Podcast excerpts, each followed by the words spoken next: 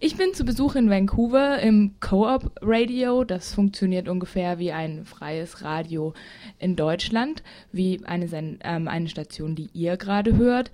Ähm, ich spreche mit Ellie von The F-Word und für unsere Sendung zu feministischem Radio habe ich eine feministische Sendung aus Vancouver gefunden. Das Interview wird in Englisch stattfinden. Ich hoffe, ihr könnt uns verstehen.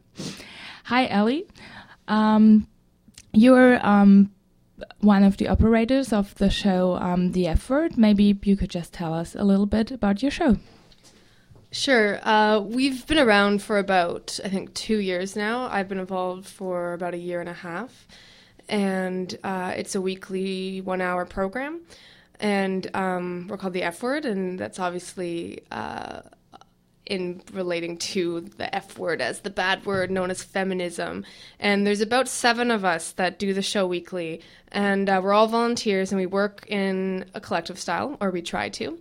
Um, as we all know, it's kind of hard with our busy lifestyles to, to keep this going, but it's all very important work to us. And we usually work on, a, work on a rotational basis and we cover a vast array of topics. Um, it is in our mandate to try and keep with local grassroots uh, topics, and we get women in that are involved in grassroots organizing in the city, and we cover a lot of events that happen here locally. Um, but we do also stick to a lot of our interests. So, for example, I did a show recently on beer and feminism, which seems a bit unusual, but uh, I really like beer and I really like feminism. So I thought I'd combine those together. It's not really a local grassroots topic, but um, that's something that I'm into. So we do do a complete array of programming, but we try and remain as grassroots as possible.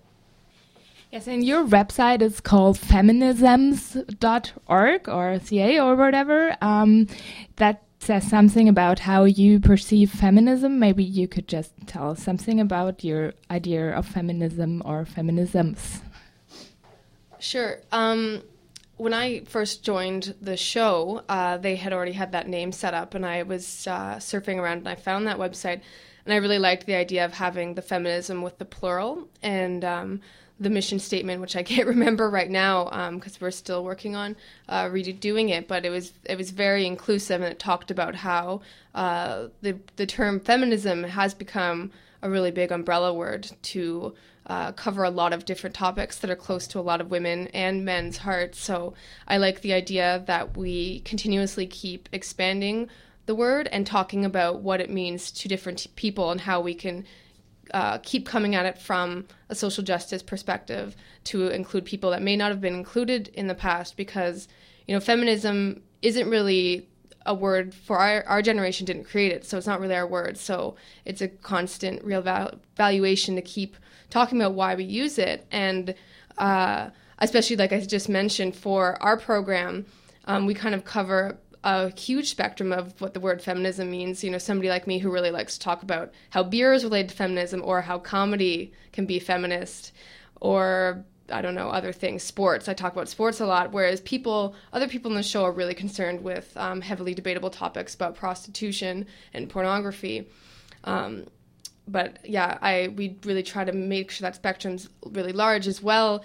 We've done a couple shows uh, um, highlighting um, women in Islam and how the word feminist for them um, has taken on a negative meaning because uh, when the war on terror began, uh, George Bush and the American administration really kind of waved this this flag of feminism and said that they were doing this t- to be feminist to kind of liberate the women. So now.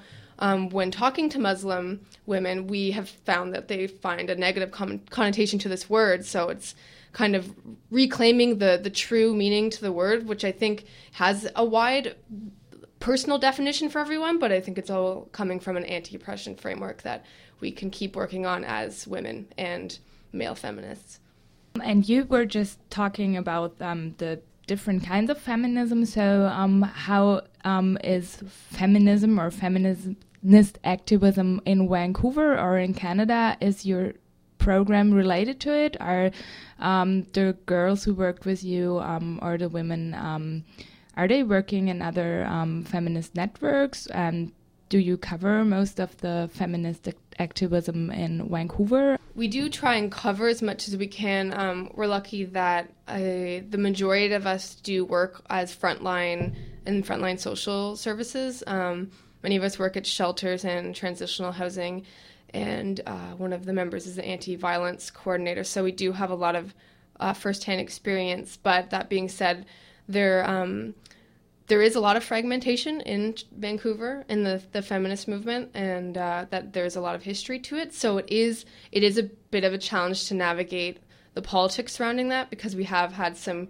groups, um, and I'm only new to Vancouver, maybe about two years, so I don't know the entire history of it, but there is some politics within some of the women's groups here, and I, I don't know if that's similar in, in Germany, but um, we really what we really try and do uh, with the F word and getting back to the reason why our website's feminisms with an S is to make sure that we provide a safe space for all of these groups to um, talk about where they're coming from, and we don't subscribe to um, a single political analysis that some of these groups do in the city, which uh, I mean could be a really long conversation about um, kind of the productiveness of these fragments within the women's uh, movement. But yeah, there it's a little bit difficult in Vancouver, and there are splits. But we try really hard to uh, create the dialogue for that, and none of us are involved um, in um, political activism that uh, really narrowly defines feminism in any ways. Like we, yeah, we're all involved. Most of us are involved in women's services, but in terms of our specific politics, we will talk about them on the show, and we will discuss them. But uh, for example, we did it just did a show on radical feminism, and I actually don't even know if anyone particularly identifies as a radical feminist, but we'll talk about it and talk about why there are criticisms against it and why some people choose it and think it's necessary. So it's it's a difficult thing to navigate, but we've tried really really hard. Um, for the different women's groups here to not see us as being only allied with so and so and not with another way of thinking. So it's a difficult thing to continue, but we really try to do that.